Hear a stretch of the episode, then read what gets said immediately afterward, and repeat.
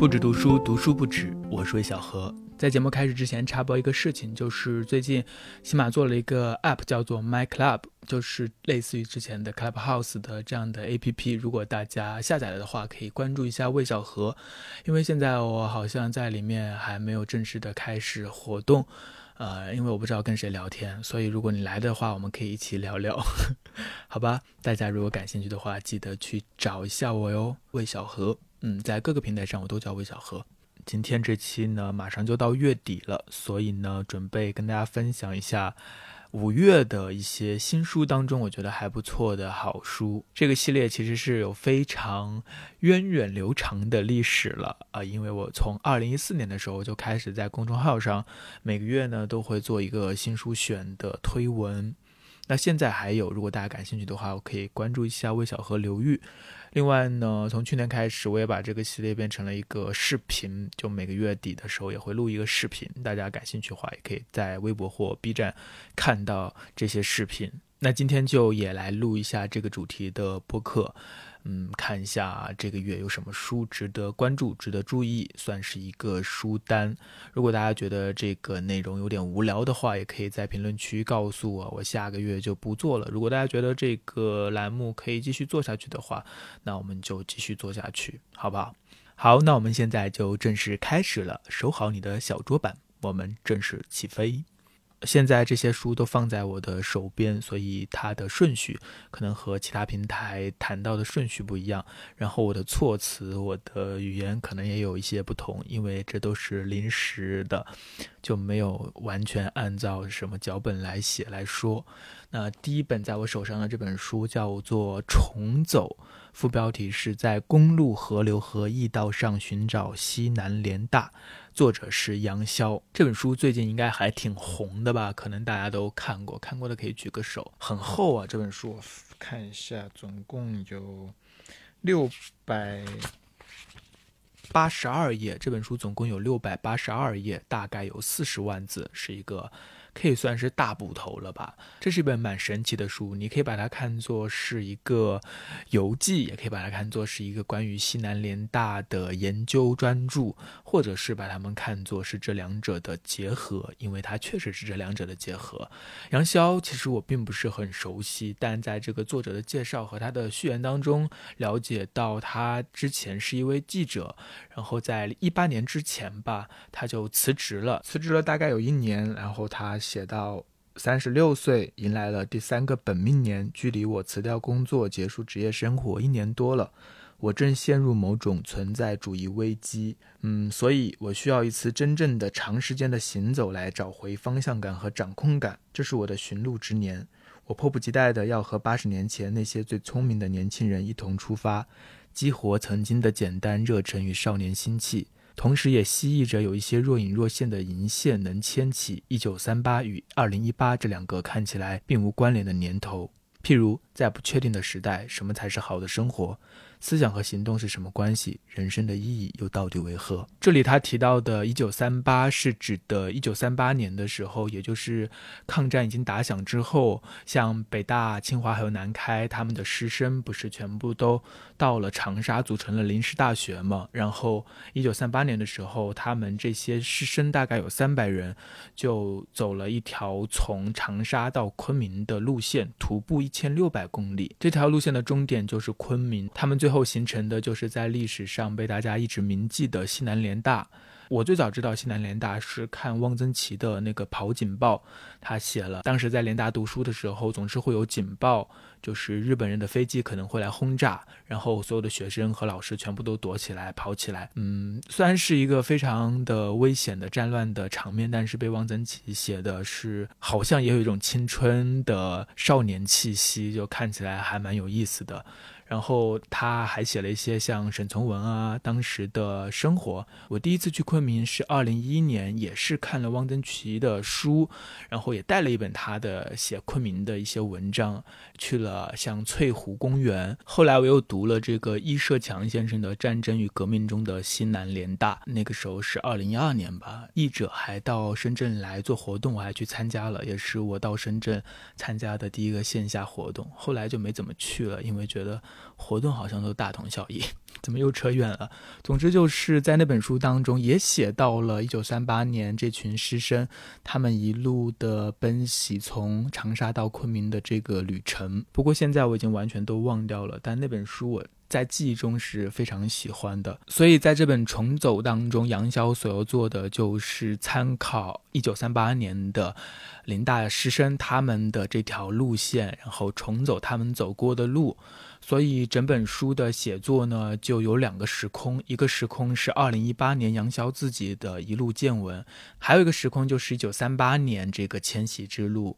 杨潇应该也做了非常多的案头工作，找了很多的资料，然后写了一些当时的不论是闻一多呀，还是一些普通学生他们的经历和故事。读起来呢，就是有一种非常神奇的感觉，两个时空在同一条路线上碰撞。如果是一个科幻电影的话，这两个时空说不定会在某一个地方然后汇合。这本书我目前只读到了长沙这一部分，还没有离开长沙。嗯，不知道大家读到哪里了，也可以在评论区互相分享一下。下面是第二本书，叫《价值的理由》，作者是陈嘉印老师。陈嘉映老师是我非常喜欢的一位哲学教授，他的有一本书我是前几年读的，那是我第一次知道陈嘉映吧。那本书叫做《何为良好生活》，非常非常非常的喜欢，也非常推荐大家去看一下。因为哲学怎么说呢？嗯，我对形而上学是基本上看不大懂。因为好像对形而上学的部分也不是特别感兴趣，在哲学的领域当中，我对于道德哲学或者说伦理学是比较有兴趣，因为这和我们的生活息息相关。到底怎样才是好的生活？怎样才是值得过的生活？怎样才是有意义的生活？可能是我们每个人都会问到的问题，就像苏格拉底说的：“你要认识你自己呢？认识你自己，怎样认识？我们为什么要认识世界和我们的关系是什么？”嗯，这一切的问题，每个人都会思考。然后有些时候呢，我们会把它放下，把它掩盖，因为思考这些问题。非常的困难，也非常的痛苦，总是会让我们想啊想啊，也想不清楚。但是读陈嘉映老师的书有一个好处，就是他总是在这种非常平和的叙述过程当中，将你引入一种说理的氛围，就是他是在讲道理，但是不是那种强逼着你去认同他的观点，而是一点点的掰扯清楚，让你感受到思考的乐趣，思维的丰富。这个过程是非常快快乐的，而且陈建印老师他的很多的书籍当中，他所关注的重点主要也就是。嗯，道德哲学或伦理学的部分，嗯，如果用一个题目来概括他的大部分的写作的话，那就是何为良好生活。他一直在这个大的题目下面耕耘写作。这本《价值的理由》是他的一个集子，分为三个部分。第一个部分是他在十年之前为《新世纪》杂志写的专栏，每月一篇，总共有十二篇。后面第二个部分和第三部分也是一些其他的文章，还有一些是演讲。一些是采访，一些是序言等等，就是一个文集。这本书我是完全读完了，还画了很多的线条。虽然说是给杂志写的，必须要普及一点，要大众一点，但是他所写的内容呢，也不是那种即时反应的时事评论，而是更在乎去拆解一些观念吧，一些和我们生活非常近的一些观念。比如说第一篇叫做“救黑熊重要吗？”它的一个影子就是，当年有很多的黑熊被人圈养起来，就关在一些笼子里面，然后不断的抽取它们的胆汁，是非常残忍的事情。当年也有很多的新闻报道。这个事情就引起了一些热爱动物的人士他们的行动，他们去拯救这些黑熊，这当然是一件好事。但是不料还是会有一些人针对这些拯救黑熊的人士也发出了批评，觉得他们是惺惺作态。明明世界上或中国还有很多地方的孩子都上不起学或穷得叮当响，你们为什么不去救这些孩子，反而去救这些动物呢？嗯，这些言论至今依然能够在互联网上看到非常非常多相似的，让你不知道该如何回答的话。当然，我们天然可能都会认为救黑熊当然没有错，那救那些孩子也没有错。为什么一定要把他们放在一起比较呢？为什么要去逼迫这些好心的人呢？但是如何去反驳这些言论，有时候你也会觉得哑口无言，不知道该如何和他们理论。那这一篇文章，钱嘉颖老师就是一个非常好的示范。他没有任何激烈的言辞，而是一点点的掰开了揉碎了来讲。为什么我们不应该去谴责这些救黑熊的人？他特别强调，我们要辨别一种悬空的理论，道理是应该和我们的生活结合在一起的。如果你总是去讲或是去宣扬一些悬空的理论，自己也从来不实践的话，那么这样的理论也没有任何的用处。还有一点很重要的就是，任何事情都是跟我相关的，我们是和事情有了一个机缘，然后才去做的。而不是说把所有的事情都摆在眼前，哪一个收益最大，我们才去做的。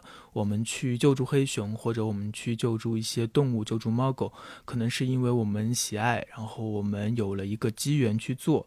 陈嘉映老师在这里写，我觉得自己做的事情有意义，也希望别人认可它有意义，但我并不觉得我做的事情最有意义，更不会声称唯有我做的事情才有意义，这就是两者的区别。除了这样的文章之外，这本书还探讨了很多其他的问题，比如说什么是快乐？快乐对于我们的人生来说意味着什么？它是我们的最高目标吗？这也是一个我一直在思考的问题啊。就是很多的时候，大家都说开心就好吗？就是香港电视剧当中经常会出现的，什么事情开心就好。但在我自己看来，开心或者说快乐，它并不是人生的最高的一个指标。很多时候我们是痛并快乐着的。我想，其实大家都在说开心最重要，快乐最重要。但是，其实真的很少有人真的会把快乐、把开心当做是一种最高的指标，因为我们还在追求人生的其他意义。我们想要自我完成，我们想要自我实现。或者还有其他的情感上的需求等等等等，快乐在人生当中，它是一种伴随物，一种伴随我们做各种事情产生的伴随物，但它从来都不是真正的目的。当然，这个话题还有很多的观点、很多的视角、很多的层次可以讨论。以后有机会的话，我们就好好来聊聊快乐这件事情。那今天就先到这里。这本书大家感兴趣的话，也可以好好的去看一下。下面一本书呢，就是刘琴老师的《做一个清醒的现代人》。上期播客和刘琴老师有一个对话。是在深圳，他来深圳做新书活动的时候，嗯，非常匆忙的一次对话，其实也没有太多的去聊这本书。这本《做一个清醒的现代人》是一个文集，它其实大部分脱胎于二零一三年刘琴老师的另外一本书，叫做《中国有多特殊》。那本书我当年是看过的，还写过书评。那基本上，这个《做一个清醒的现代人》就是对那本书的一个重版，只不过文章的顺序调整了一下。总共书里面分了两集，第一。集叫做《迷雾与光芒》，第二集叫做《视角与世界》。第一集当中，主要就是对于一些外国的思想家的一些。文章或者是作品的解读导读，比如说对韦伯之夜演讲的导读，对什么是民粹主义的导读，甚至对艾兰德的小说的一个解读等等。如果你对于这些西方思想界的大人物的作品有兴趣，但是又没有真的很深入的读过，还不入其门的话，或许这些导读和解读能够让你有一些进入他们的路径和机会。那第二集其实是针对当年的一些。一些中国公共空间当中的一些话题所产生的文章，比如说自由啊、民主啊，包括中国特殊论啊这一系列的话题相关的一些文章的讨论，有一些话题直到今天仍然很重要，所以还是很值得一看的。好，下面是第四本书，这本书非常有趣，叫做《是什么让我们难以领略音乐的艺术》，作者是钱浩。这个书是武汉大学出版社出版的，出版品牌叫做路书。呃，是一个蛮新的出版品牌，好像是前几年才成立的。他们每年出版的书不是很多，但是选题都很独特，然后整个书的成品的品质也非常好，我非常喜欢。这本书的作者钱浩，他是清华大学的哲学系的硕士，然后是文学比较文学专业的博士。按理说不应该写一个音乐方面的书，但是他好像也是古典音乐的热爱者。这本书的一个受众或者说一个对象，就是像我这样的音乐小白。不知道在听这个节目的各位对于古典音乐有多少了解？我呢，就是一个彻彻底底的门外汉，几乎一点都不了解。我当然知道一些大名鼎鼎的人物，贝多芬、巴赫，但是他们为什么伟大，如何伟大，我一点也不知道。我有时候也会在一些播放平台播放一些古典音乐，但是我完全不了解我听的这一个曲子，在整个的古典音乐的系统当中处于什么位置。就算我播了一个贝多芬的某首曲子，其实。我能够听出来，哦，这个地方非常的激烈，或者这个地方很辉煌，但是。我该如何去欣赏它呢？我一直是不得其门而入的。读完这本书之后呢，我可以说的是，我仍然听不懂古典音乐，我也仍然不知道怎么样具体的去听古典音乐。但是我好像知道了我为什么听不懂古典音乐。嗯，就是这一点点的提升，我觉得这本书也非常了不起了，因为这也是我们非常多普通的人都会遇到的问题，但是很少有专业的音乐领域的人会觉得这是一个问题，所以他们也不会去。向我们讲解这一大片我们头顶的疑问。这本书我觉得主要讲的是一个非常大的问题，就是我前面说到的，我们为什么听不懂古典音乐？呃，其中有一个非常重要的一点，也就是第二章的标题叫做“歌式音乐观”。歌就是歌唱的歌。什么叫歌式音乐观呢？这就说到我们很多人对于音乐的理解，基本上就把它等同于歌曲。我们总是期待听到旋律，听到节拍。然后我们总是觉得一首歌曲、一首音乐是为了使我们产生某些情感上的共鸣，使我们能够想到某些。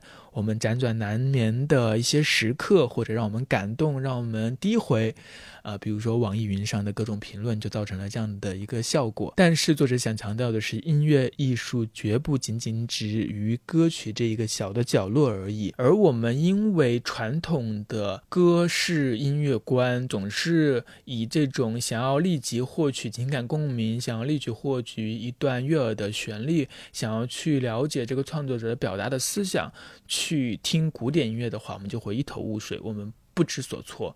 整个陷入一种茫然的状态。这里面还有一种心理模式，就是用文学鉴赏的方式去鉴赏音乐。什么叫用文学的鉴赏方式呢？比如说，我们看了一本小说、一本散文，我们大概就会去猜测，或者是去推论作者想表达什么，他写的这个故事背后的深意是什么，它的主题是什么，他是在讽刺什么吗？这是我们想要得到的答案。呃，像流行音乐，因为都有歌词，所以我们很明白，能够知道这首歌表达了什么。但是对于古古典音乐，我们该怎么办呢？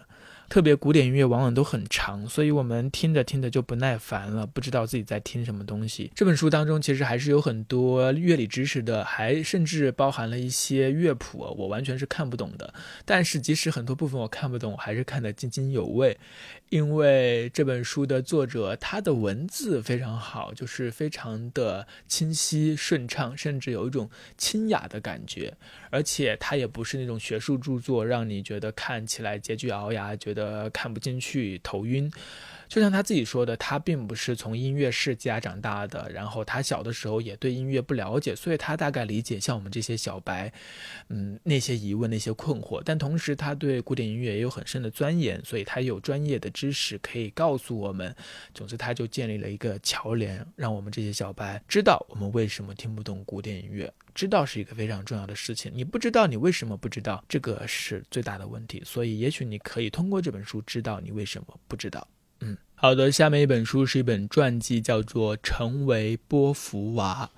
波伏娃是二十世纪最著名的女性之一，但是我前段时间，或者说我从去年才正式的知道波伏娃叫波伏娃。我以前总是把它看成福波娃，然后我有一次在节目当中还是在微博上就写到了福波娃，被别人指出来，就觉得非常的尴尬。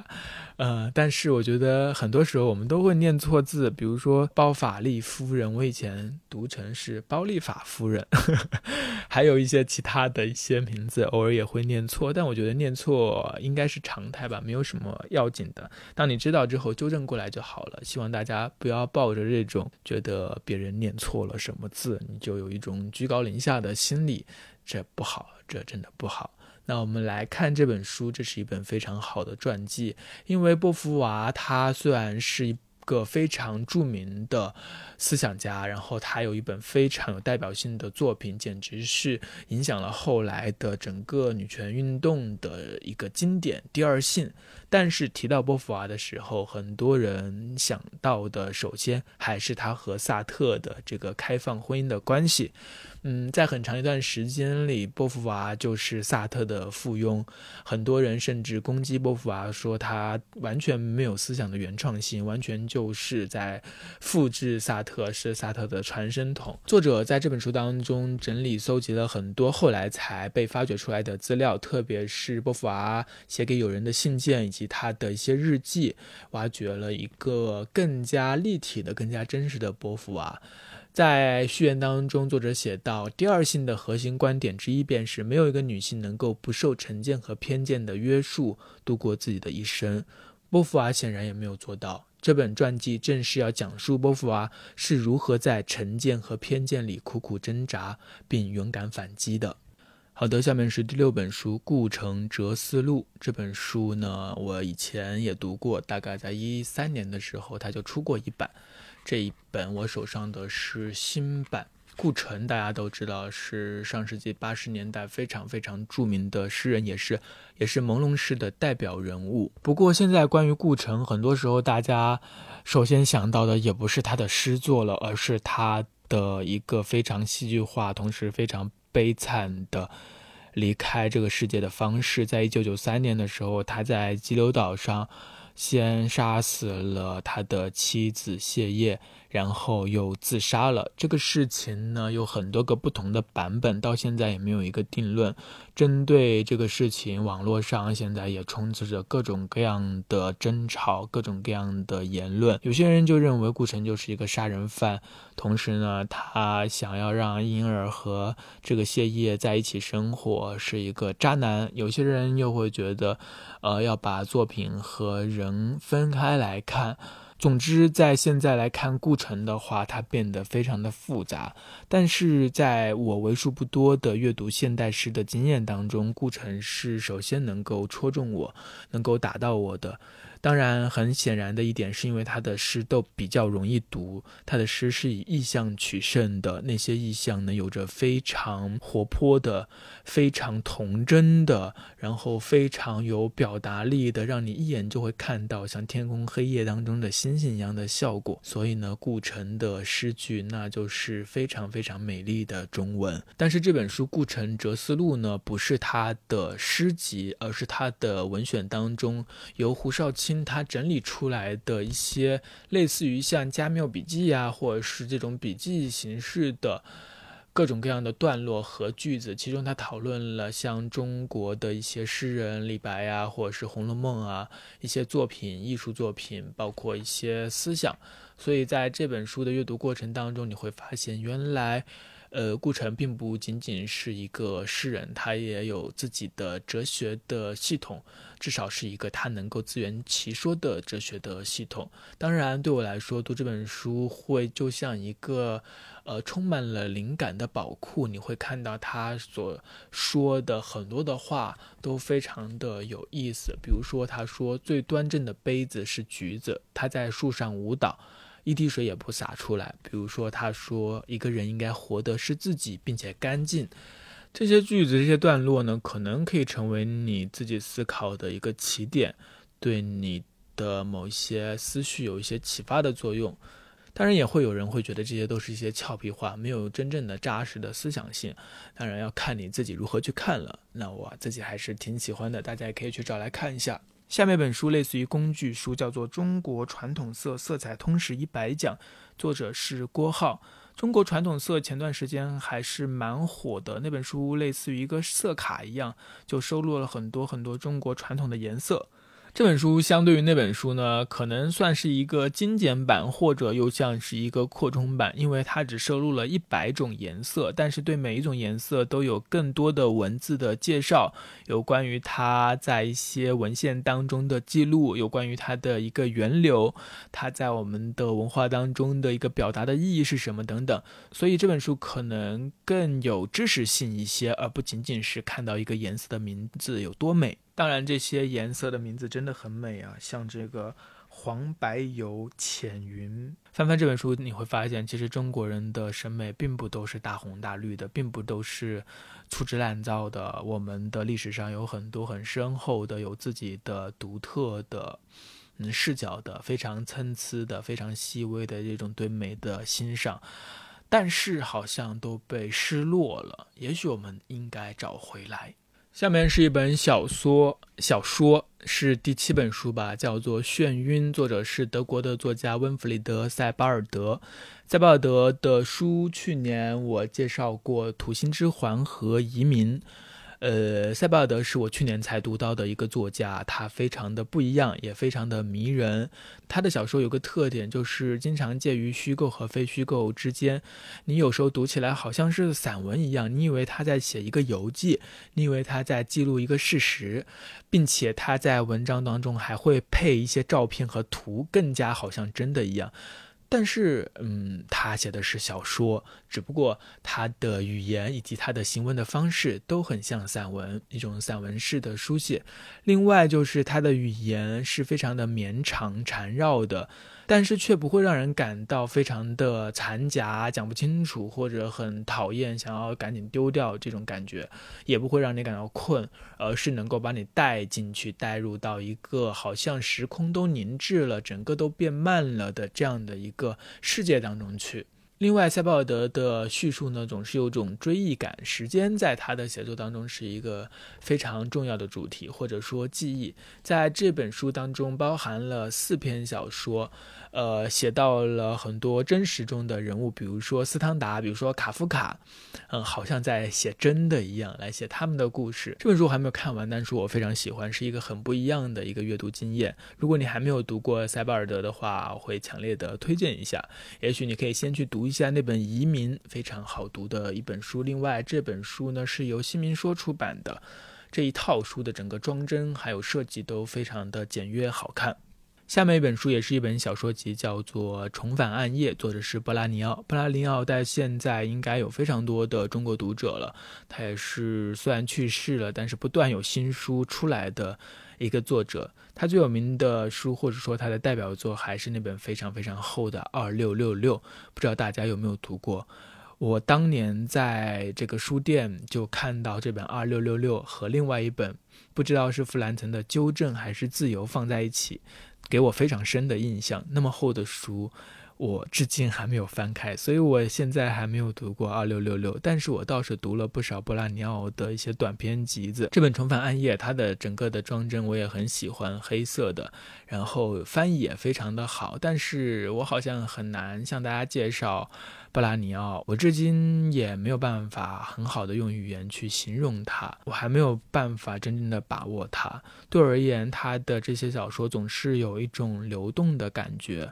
然后有一种破碎的感觉，同时呢，他的那些故事的背景总是在世界各地，然后人物的身份也是千奇百怪，这些故事给人的感觉也是有一些阴郁的，或者说是有一些神秘。之后有机会再来来好好的做一期来谈谈他的小说，嗯，那得等我多读一点他的书再说吧。好了，下面就是到了最后一本书了，这也是我没有读过的一本书，我是。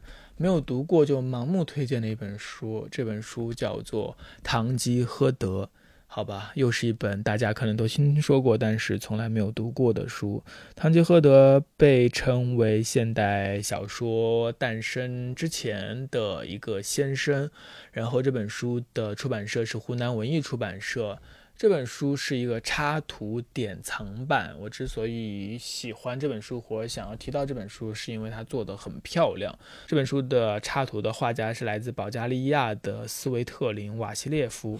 当然，我一点都不了解这个插画家，但是他画的很有意思，也很好看。我至今还没有读过《堂吉诃德》，也许这一套书是我开始读《堂吉诃德》的开端，也许我又会把它放下。呃，继续让它沉睡，我不知道，也许吧，也许我会读的，也许不会，我希望我会。哎，书太多了，好像总是有很多很多想看的书，但是总是总是读不完。书太多了，是一件让人头疼的事情，同时也是一件想起来就幸福的事情。好了，那么这期的节目到这里就进行到尾声了。如果你在这个月当中读到了什么好书想要分享的话，也可以在评论区留言和大家互通有无，告诉大家你读到了哪些好书，这也是做这个节目的一个乐趣，看见大家的分享。好，不止读书，读书不止，我们就到此为止。